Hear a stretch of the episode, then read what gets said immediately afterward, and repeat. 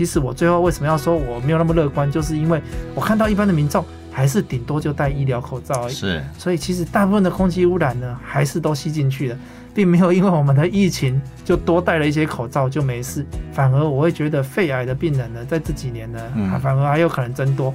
真的。我们看到有好多人怕新冠疫情哦，嗯。都呼吸道都先咳一阵子才来就医，哇，里面有好几个哦肺癌就延延迟诊断出来。对我们有些病人我，现在怕疫情哦，不敢第一时间来就医，反而看到更多的是拖到更严重才来就医。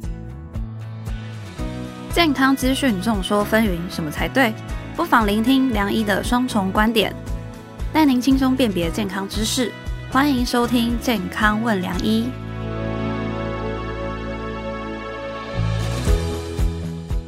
欢迎收听《健康问良医》，我是主持人良医健康网的编辑陈婉欣，在我身旁是客座主持人、医学权威的陈宝仁医师。大家好，我是宝仁医师。宝然哥，你知道，嗯其实像我平常出门，我很习惯查天气，然后再决定今天要穿什么。但其实我最近会多查一项指标，你知道是什么吗？什么指标？是消费指标吗？还是 不是，其实就是查台北的空气品质啦。哦对，因为现在空气不好嘛，我可能就会减少外出，或是多戴一层口罩啊。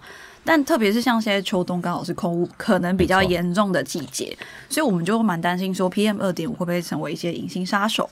现在大家知道，我们其实不抽烟或者是不下厨，也可能得肺癌嘛。所以关于预防肺癌，我们就特别找来了胸腔内科的苏一峰医师来为大家解答。我们欢迎苏医师。各位听众朋友，大家好，我是胸腔重症的苏一峰医师，大家好。我想跟两位分享一个肺癌的新闻。之前就是有一个每周四固定烧香的妇女，她烧了六年之后，结果竟然确诊为肺癌。但一般人想说，哎、奇怪，我又不抽烟，然后我也没有下厨，我没有在厨房工作，应该就没有事吧？结果他竟然确诊肺癌，所以我就想请问苏医师说，在一般生活中，像除了刚刚我讲的烧香嘛，还有什么会导致室内 PM 二点五的潜在的行为吗？我先问了一个重点哦，我们的肺癌很多患者哦，我们回头问起来，很多女生啊，现在啊，大部分都是得的是肺腺癌。那得肺腺癌的女生呢，去问抽烟呢，基本上哦，二十个哦，可能问不到一个啊，没错比例小于五 percent 呐。那这些女性朋友患者也很可怜呐、她们内心都在呐喊一个问题，就是我又不抽烟，嗯，我为什么会得肺癌？医师，你告诉我。那其实呢，现在有很多当然是讨论我们的空气污染呐、对，空气污染可能是女性得肺癌的主要原因。那空气污染呢，我们一般有分室内空气污染或室外空气污染。室内空气污染有很多污染源，无论是你平常抽的烟，或者是二手烟，别人抽烟你就吸二手烟。那也有一个是以煮菜的油烟，过去台湾有研究发现，常煮菜的妇女得肺癌的机会是不常煮菜的一点八倍、一点九倍，也是容易的。然后另外有的是家族史，可能爸爸妈妈有肺癌，兄弟姐妹有肺癌，哇，你的机会就是别人的三四倍。嗯，那我们要特别提的是，抽烟这档事哦，女生真的是要远离呀、因为过去的研究发现哦，男生抽烟，太太得肺癌，哇，这个我们真的常常看到啊。男生抽一辈子烟没事，那 太太在旁边就有得肺癌。那因为国外研究也都有发现哦，女生烟真的是碰不得，碰烟哦，同样接近的一个剂量之下哦，女生得肺癌的风险是男生的三四倍啊。嗯所以女生吸到烟哦，就算吸到二手烟哦，你可能比你先生还危险啊。那空气污染室内其实很复杂啦，有一些像装潢的一些甲醛呐、或者是一些室内的粉尘啊，然后有时候卫生习惯不好啊，也会造成一些我们的霉菌或什么，这些其实都会对我们的呼吸道造成一个慢性的伤害。那伤害久了之后呢，就会慢慢的癌化。嗯所以室内的空气好不好，其实很重要。刚刚讲到空污嘛，但我们对于空污的危险性，其实我们还没有什么概念。那是不是苏医师有一些相关的数据可以跟大家分享？其实亚洲地区和非洲地区是全世界的空污重灾区。空污造成的死亡呢，几乎八成就是集中在亚洲和非洲地区。嗯，那世界卫生组织呢，曾经计算过哦，说哇，全世界空污死亡的个案哦，大概有七八百万人呐、苏医师曾经鸡婆的帮台湾算一算哦，我们每年经空污致死的人数哦，如果从世界卫生组织公布的这个标准哦，我们台湾哦，每年空污死亡的人数哦，到达两万人之多啦。那我们每年台湾死亡人数总人数大概是十三、十四万，其实是台湾非常重要的一个致死因素了，也值得我们去重视它了。因为空气真的跟大家息息相关。嗯你说你还可以一两天断食不吃东西，你但没有办法两分钟断气不能呼吸哈。那我我讲个比较有趣的，当然因为我们妇产科我们知道女生的肺癌增加，但女生呃某些因素她的一些上皮细胞的修复能力比较差，这是女生容易受损的一个因素。新冠的影响，口罩戴得多，我一直在想一个事情。大家都以为戴了口罩就万用。我们一般医疗用的口罩对于防 PM 二点五，这个苏医师专家。现行的口罩可以防 PM 二点五吗？那长期下来，是不是以后说不定肺癌也减少？其实我没这么乐观，有点悲观。因为哦，我们要知道 PM 二点五其实无孔不入啦。是啊，我们戴的口罩有好几种等级，对，有一些呢，我们在路边呢看到一些买菜的欧巴桑会戴一种一个纸口罩，哎。碰水就化掉。嗯。告诉大家哦，那个是几乎没有防御能力，他只是带着上街，不会心安的不会被被人家不会被人罚钱。家罚钱而已哦。那另外有一些骑机车机车主会戴那个布布口罩。口罩，，嗯，布口罩也一样哦，它只能防大的颗粒，所以它喷过来的沙子啊，它挡得住，但是 P 二点五哦照样吸进去哦。那你就算像苏医师戴的这种医疗口罩哦，嗯其实它挡 P 二点五的能力哦，可能也只有三四成而已哦，嗯，哦，大部分还是会穿透进来哦。那甚至比较强的，像 N 九五口罩，嗯或者是国家有认证的叫防霾口罩，这些呢就比较有对 PM 二点五有九成以上的防护能力。哦但是呢，我们医护人员都知道，N 9 5口罩戴起来很痛苦啊，嗯。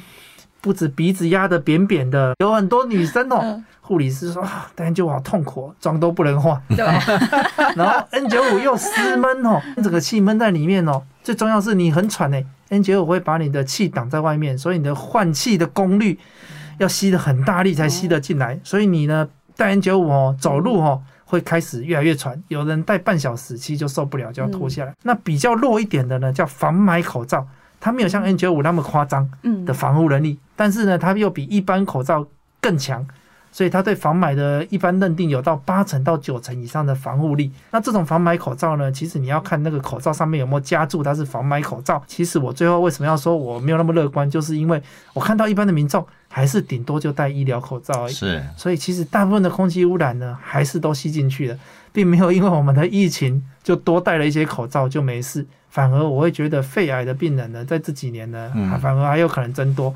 真的我们看到有好多人怕新冠疫情哦，嗯都呼吸道都先咳一阵子才来就医。哇，里面有好几个哦肺癌就延迟延迟诊断出来，，对我们有些病人，我现在怕疫情哦，不敢第一时间来就医，反而看到更多的是拖到更严重才来就医。真的有病也不要怕疫情，就赶快来检查。刚好今天两科医师都在，我就想问说，那 PM 二点五对于孕妇有没有影响？其实以我们的立场，当然是有啦。你如果看我们的 study，哎，包含早产、流产，甚至不孕症都可以搭上关系，因为这么小的分子，它影响一些免疫呼吸。嗯老实讲，不是我们最主要的因素啦。但是 PM 二点五中长期一定有影响，我觉得这是国病。嗯为什么？你每一分都要呼吸。刚好苏医师在那边是专家，老实讲，我 PM 二点五那时候看是看什么了？包含一手烟、二手烟，还有现在所谓三手烟，那很多是孕妇很关心。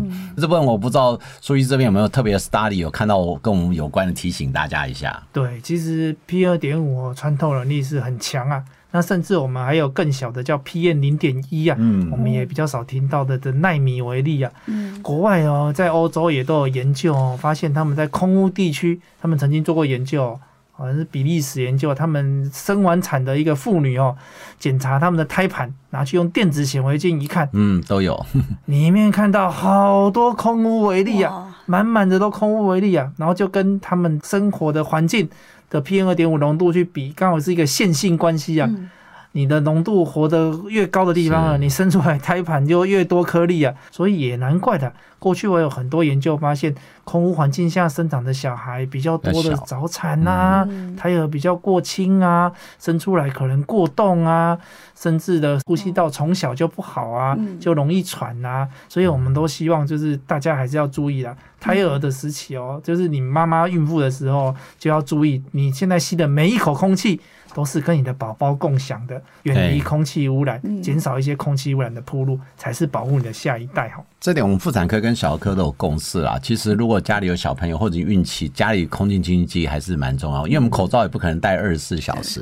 不过我就分享一下，我跟肺癌哈比较有相关，是因为我一部分我以前的 fellow 是做更年期的，我还记得在二零一零年那时候有一篇论文出来啊，就是更年期呢。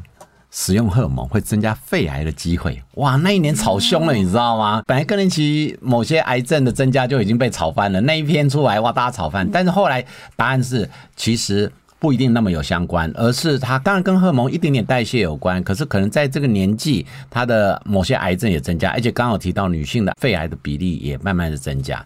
当他发现，哎，他也跟呃，抽烟没关，跟炒菜没关的时候，总是要找个因素。但这几年越来越多知道，知道还是跟可能呃你的基因是有相关性的，这是其一。第二个，我想问一下哈，就是那肺癌有没有疫苗？我还记得我在二零一零年那时候一直有在 study，因为那时候肺癌某一阵子也是跟 HPV 人类乳头瘤病毒有点相关，所以那时候有个逻辑似乎也可以开发出来。我我就问一下，就等了十年好像没有什么下文，不知道 苏医师这边肺癌到底有没有可能有疫苗呢？其实这个就是为什么肺癌现在的刀越开越多，因为肺癌真的还没有疫苗，因为肺癌发生的原因太复杂了，嗯像空气污染啊、家族基因啊，那真的是因为感染发生的肺癌少之又少。是我们没有像妇产科有这么强的一个因因果就是病毒啦，嗯造成他们局部的细胞变性啊，这个就是 HPV 的角色。但是呼吸道呢，一直呢就是有多样的东西会刺激，因为我们知道呼吸道本身就是每天在跟外界交通的一个工具，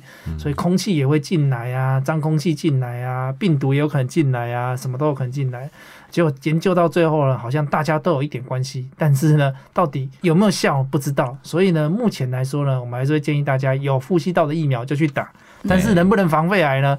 不敢给你保证。没错，凶手很多啦，对挡一个没有用。对其实对于空污造成的身体影响，我们能不能透过一些，譬如说自我观察身体的部位来早期发现嘛？这也是有人说，是不是两手食指这样靠在一起，然后如果没有缝隙的话，就是什么杵状指，对。这样是就可能是肺癌吗？还是其实不是？杵状指顾名思义呢，就是我们的手指的骨头会因为癌症细胞分泌的激素而增生，哦，然后所以就会变成你的骨头增生之后呢，嗯。本来能卡在一起的嗯。就卡不在一起了，哦。中间的缝就不见了，这叫杵状指。这的确是有很多的肺癌的病人就会在早期就会出现这个症状，嗯所以有杵状指呢是提醒你你应该有某种心肺疾病在身体里面作怪，但是不一定是肺癌，嗯心脏病缺氧的也会，那抽烟太多的人也会，哦所以不等于肺癌，但是提醒你该去看病了，嗯这倒是真的。其实目前来说呢，最好的工具呢，可能还是电脑断层了。我们这些外包工具哦，其实都不是很准，请大家不要依赖这些工具。嗯最重要还是做电脑断层。电脑断层的故事大概是这样：以前我们都用 X 光去看病的，是看了半天，哦，其实苏医师也很常遇到啊，嗯有些病人啊，去年照 X 光跟他说正常，今年照 X 光跟他说肺癌末期，哇，病人气得要死。嗯他说：“我每年都公司照 X 光，我去年不是正常吗？今年怎么会这样了？”那这时候就要爆料一个名人呐、嗯一个名人也曾经经历过这种事情。他就是曾经的副总统萧万长。嗯他以前在当副总统的时候呢，嗯每年都接受总统级的健检，嗯给他照 X 光，照照照照照照，每年都到台大做总统级的健检，一年可能还不止做一次哦。嗯 X 光都跟他说正常正常正常正常。嗯某一年呢，他做完了又跑去龙总巡视，那龙总想说哇，副总统来哇，拍个马屁一下，诶总统你要不要做个电脑断层？他就说好啊，就一做呢，发现肺癌第三期，哇，那时候新闻也很大，大家应该都知道，而且还发现两颗，后来就开刀，后来又复发，啊反正就这样。所以呢，这个故事告诉我们了，一个很重要的事就是 X 光真的没有办法早期侦测肺癌。那目前最有准确性的检查方式就是电脑断层，对。但是电脑断层辐射量很高呢，对，一次电脑断层等于两百到三百张 X 光，哎，啪就把你 辐射量用完了。嗯那你可以随便做吗？也不行啊。那拿来健检，好像又有一点拿大炮打小鸟，所以后来又发明了一个工具，叫做低剂量电脑断层。它的辐射量呢，就剩下原本的辐射量的十分之一。那它的准确度呢，可以发现到零点二以下的肺结节都看得到，准确度就大幅的提升。其实国家的政策总是有一些所谓高危险群，那高危险群总是有个定义嘛，比如说是女生或男生几岁以上，或者是你是有抽烟吗？目前来说呢，其实有蛮多人就是妈妈得过癌症啊，或者是是兄弟姐妹得过的啊，他们很担心啊，就来筛检。我们的临床医师很多看到的是家族性，其实在台湾还蛮常见的。其实不止抽烟或者是家人得过肺癌，你本身有一种癌症的人都还是建议做。因为有第一种癌症，你就容易得第二种癌症。那另外一个就是你工作有一些空气污染、铺路死的人呢，苏医师也会建议你去做，比如公车司机啊，那种或者是什么长吸废气的啊、长吸二手烟或者是粉尘脏空气的，这些人肺癌比例也都会很高。所以说来说去。其实有一个不好意思，好像全国大家都适合做低剂量电脑。我们有时候钱就是这么多，就只好取舍。有政府补助的这些，那没有补助的人呢？如果想要保护自己的话，其实可以建议大家在四十岁左右到五十岁左右，可以先做个第一次。如果这一次是阴性，完全正常，你隔三五年再做第二次就好。了，也特别提醒我们的听众朋友，如果你有肺癌家族史、重度吸烟史，可以把握卫福部的肺癌早期侦测计划。像是前副总统陈建仁、媒体人陈文茜，或是台北市长夫人陈佩琪，其实都是早期筛检发现肺癌的。我们的 YouTube 跟 Pocket 资讯栏也会放上相关链接，帮大家早期检测、早期预防。我顺便提醒一件事情，让今天民众有福利了。做低剂量电脑断层，最重要的绝对不是几切。民众常常会，哎、那一家有五一二切，那一家有多少切？嗯那你们医院是几切？我要告诉民众，这几切做出来的品质都差不多。哦做低剂量电脑断层，最重要的是眼前跟你讲话这位医生他的经验够不够，嗯能不能帮你判断这个结节是像良性或恶性？绝对不是几切，几切也绝对不是重点。做低剂量电脑断层嘛？那如果我们真的检测到肺结节的话，我们要怎么办？它会不会完全消失？现在大家闻结节色变，但是我偷偷告诉大家，你五十岁哦嗯去做电脑断层哦，十个有九个都有肺结哦，节真，的哦，肺结节已经是一个常见现象了。嗯那我们要担心的是这个结节是不是癌症？那结节呢，其实做出来了，我们最怕几种情形啊。其实就像陈佩琪夫人，或者是名嘴陈文茜有自己讲过，他们做出来就好多满天星的结节。嗯那这种满天星结节，如果有毛玻璃变化呢，哇，这种最复杂。我们一般来说，越大就是越危险。所以我们结节的判定标准就是第一个先看大小，零点六公分以下安全 safe，哦，零点六到零点八开始有点危险喽。嗯零点八到一点零，咚咚咚，更危险喽！一点零以上拉警报，哔哔哔，马上处理，要么切片，要么开刀。那还有另外一种呢，是形状，形状越圆的呢，边缘越干净的呢，就越安全。嗯，假如呢毛玻璃雾雾的，边缘边际不清楚的，或者甚至长得刺刺的，嗯哇，这个就像癌症的表现，这种就危险。那第三个要看的是生长速度。嗯生长速度有两种是最安全的，长得非常慢，或者是长得非常快，我们都是就很安全。比如有患者嘛，一开始做零点一，隔了半年来看，突然变零点八，哇，患者吓得要死。嗯我都跟他说哦，恭喜哦，癌症不会长这么快，你这一颗应该不是癌症的啦。所以涨的速度太快的，反而也没关系对，那涨的速度那种慢慢的才恐怖。嗯这次零点五，下次零点六，嗯再来零点七、零点八、一点哦，这就是癌症的速度。刚刚听你讲，其实结节或者肺癌通常没症状。真的是比较少一点点。苏医师在这边有时候顺便问一下，大家知道抽烟不好，可是有些瘾君子真的没办法，而且这几年很热门就是电子烟，这几年又有很多论文出来，一开始好像是一个不错的替代物，后来发现问题越来越大，因为电子烟好像可以加东加西，反正它里面的化合物跟一些致癌物质还更多。电子烟最近又热门起来了，因为有一个啦啦队女神被拍到脱口罩抽电子烟，所以这还是要告诉大家哦，电子烟其实没有比纸烟健康啦。电子烟一开始打的是哇，我比纸烟健康，而且我没有烟臭味，我甚至还会有水果香味哦，嗯我有葡萄味、香蕉味。但是呢，其实后面越来越多的研究发现，电子烟呢引起的问题呢，其实不亚于传统纸烟。传统纸烟呢，吸入的是一些空气的悬浮粒子，因为它燃烧嘛，会出现 PM 二点五或焦油。但电子烟呢，它是把一个化学的成品。像我们的植物甘油啊、丙二醇啊这些东西加热，然后里面再加入一些香料，最后呢再加上尼古丁，雾化后给你吸进去。结果呢，这些东西呢反而因为化学物质太复杂，容易引起肺部的一个过敏免疫反应。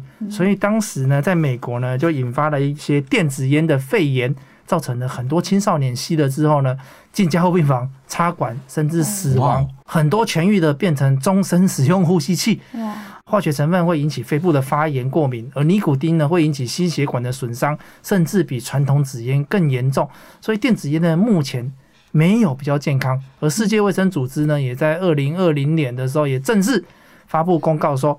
电子烟不得宣称比纸烟健康，因为证据是说两个都是坏东西。对对，嗯最近呢，卫福部也要修法通过，这个电子烟也应该纳管在一个烟品的管理中，就是这道理。因为现在很多是网络上你去买，随便买你就买到了，就寄货寄到你家了，嗯嗯大家就偷偷带到学校，有些还自己当小盘商卖给大家，卖给同学，自己再赚一笔，然后就鼓鼓励大家抽，结果造成台湾人本来吸空气污染肺就不好了，结果下一代现在又又提早抽烟。电子烟真的不好，所以政府应该要好好管理他们，否则会造成下一代很大的一个医疗负担没。错嗯没错。其实最后我想邀请苏医师总结两到三个重点给听众朋友。那我们还是要提醒大家，第一个，肺部疾病跟所有的疾病都一样，都要早期治疗。那有很多呢是公卫议题要帮忙的，所以会点出说，空气污染很重要，烟品很重要，电子烟很重要，其实都是防范于未然呐、都希望大家能呼吸健康，健康呼吸啊。相信大家听到这边都还意犹未尽，但节目已经来到了尾声，下一集还会邀请到早产儿基金会跟大家聊早产儿的预防以及治疗，可别错过喽。今天谢谢苏医师的精彩分享。谢谢主持人，还有所有的观众朋友。喜欢我们的节目内容，欢迎大家下载本集《健康问良医》，并订阅良医健康网的 YouTube。我们每周五晚上八点会准时播出，别错过跟你我有关的健康新知哦。也祝福大家健康收听，收听健康。我们下次见，拜拜拜拜拜。不想错过健康问良医吗？欢迎订阅良医健康网的 YouTube 和 Pocket 商周吧，期待你我在空中相会哦，拜拜。